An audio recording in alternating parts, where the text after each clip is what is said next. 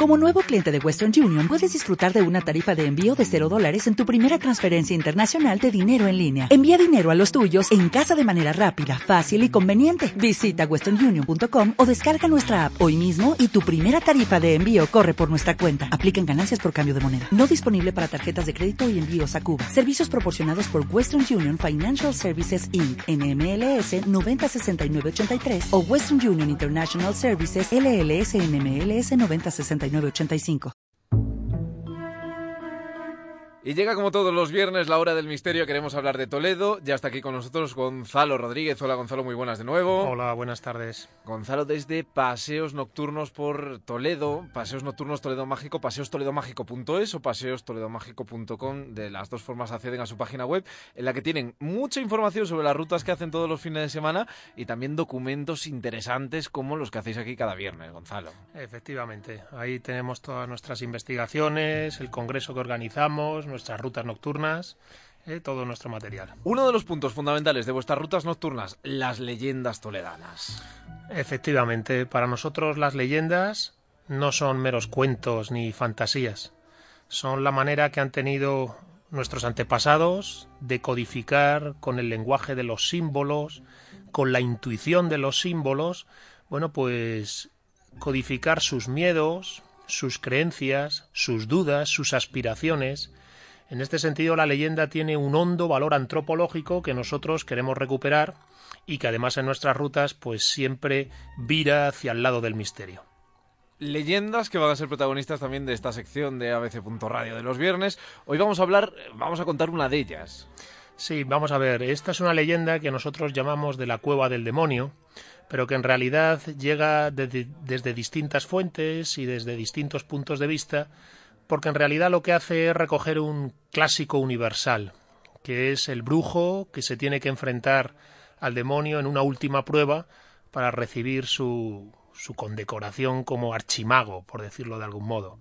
Es decir, mm, la nigromancia toledana es una parte fundamental de la tradición mágica de nuestra ciudad y es alrededor del nigromante toledano que surgen diversas leyendas, las cuales eh, manejan toda una serie de arquetipos que yo creo que son universales, que se repiten a lo largo y ancho del planeta Tierra, y en los cuales casi siempre el joven brujo tiene más tarde o más temprano que enfrentarse cara a cara con el mismísimo diablo. Pero vamos a hablar de una leyenda que, como tú dices, tiene matices universales, pero que está localizada aquí en Toledo. ¿En qué puntos vamos a descubrir historias de Toledo, rincones de Toledo dentro de esta leyenda? Yo diría que cualquier lugar de la ciudad de Toledo, asociado a cuevas y subterráneos, es susceptible de ser el escenario de la leyenda que vamos a narrar.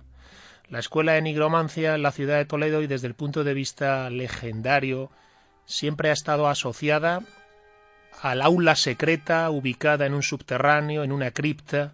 Bien, pues esta leyenda precisamente nos habla de una cueva o de una cripta en la cual este joven brujo tiene que superar la última prueba antes de su graduación, si se me permite decirlo así, en la escuela de nigromantes toledanos. Esto a muchos niños que nos estén escuchando les sonará un poco a Harry Potter, lo de la graduación en una escuela de magos y demás, pero es una cosa en la que nosotros queremos meter el misterio y la magia de los rincones de Toledo. Hombre, lo que ocurre es que Harry Potter, aunque sea un producto de la cultura moderna, eh, la autora lo que hace es repetir muchas veces determinados arquetipos de los cuentos de hadas eh, y, de, las leyendas universales, y por tanto no nos debe de extrañar eh, la idea del, aprendiz de mago, de la última prueba del aprendiz, del pacto con el demonio, es decir, toda una serie de ideas clásicas que la cultura siempre al final recupera y reinventa. Para quien escuche esto a través de abc.radio Toledo esta tarde y que quiera acercarse a vosotros, vosotros estas leyendas las contáis también a través de vuestras rutas. Efectivamente, en todas nuestras rutas siempre aparece alguna leyenda toledana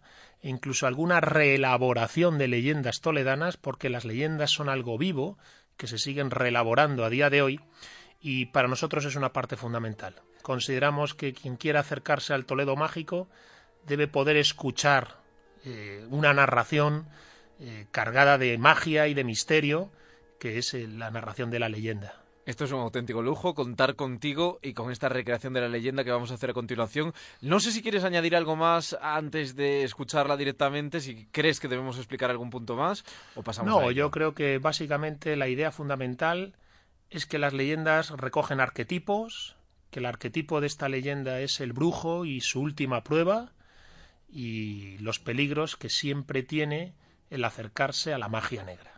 Pues si quieres, Gonzalo, nos disponemos ya a escuchar esa leyenda, una leyenda toledana como la que pueden escuchar si se apuntan a una de estas rutas, una de las rutas que promueve la Orden del Toledo Culto dentro de paseos toledomágico.es, ahí tienen toda la información. Gonzalo, vamos a por ello. A por ello. Cuenta la leyenda que un joven avezado en los estudios nigrománticos de Toledo fue convocado por su maestro para afrontar la prueba última de su formación y confirmarse de este modo como un verdadero brujo toledano. El joven, la noche de difuntos, y con la mera compañía de un candil de aceite, unas velas negras y la sangre de un gallo negro sacrificado una noche sin luna, se adentró así en una recóndita cueva toledana.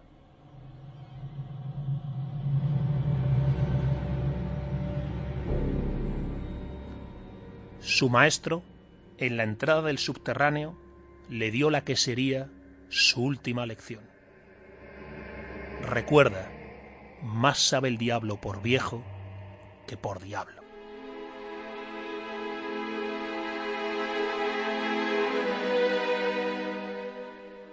El maestro señaló la entrada a la gruta y convino a su discípulo a descender a las entrañas de Toledo.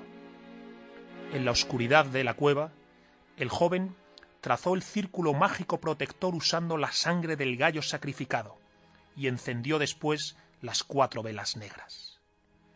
Concentró su mente, templó sus nervios y llevó a cabo la gran invocación secreta al Señor del Averno, y el diablo acudió a la llamada.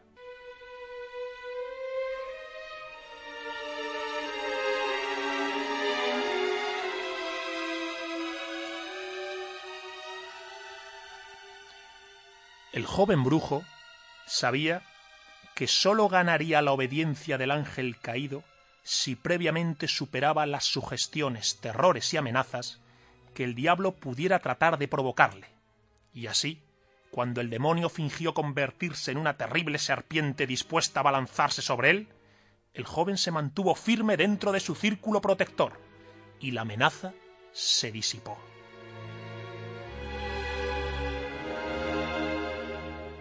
Seguidamente, el diablo creó la ilusión de que la cueva se derrumbaba con gran estruendo, pero de nuevo el joven se mantuvo firme y no salió del círculo mágico, desenmascarándose entonces la ilusión. En una tercera ocasión, el diablo hizo parecer que el suelo mismo de la cueva se resquebrajaba abriéndose bajo los pies del joven mago, pero éste, de nuevo impasible, no tembló y no escapó del círculo protector. La ilusión diabólica pronto se disipó. Parecía que el joven brujo estaba a punto de conseguirlo pero como le había advertido su maestro, más sabe el diablo por viejo que por diablo.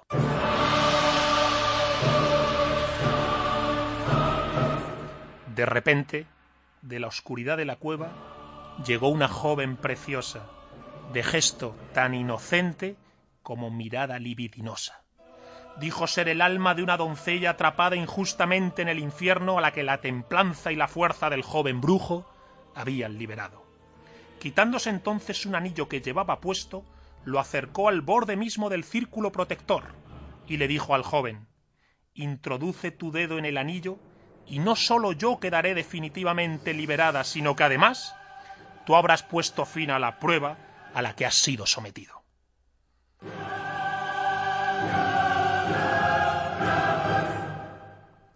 El joven brujo, engatusado con la chica, hizo lo que ésta le dijo y efectivamente, conforme su dedo entró en el anillo y pasó al otro lado del círculo protector, la joven se convirtió en quien realmente era, el mismísimo diablo, que tirando de él lo sacó del círculo para llevárselo consigo para siempre a los infiernos.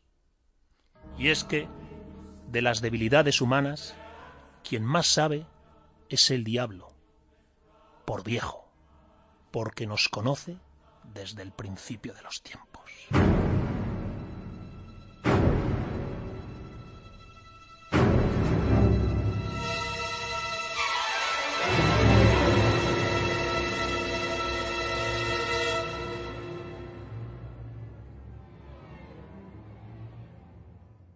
Gonzalo Rodríguez, sigues aquí, eres tú, no te has convertido ni en el mago, ni en la joven, ni en la joven que era el demonio, ni en el demonio. Vaya, creo que no.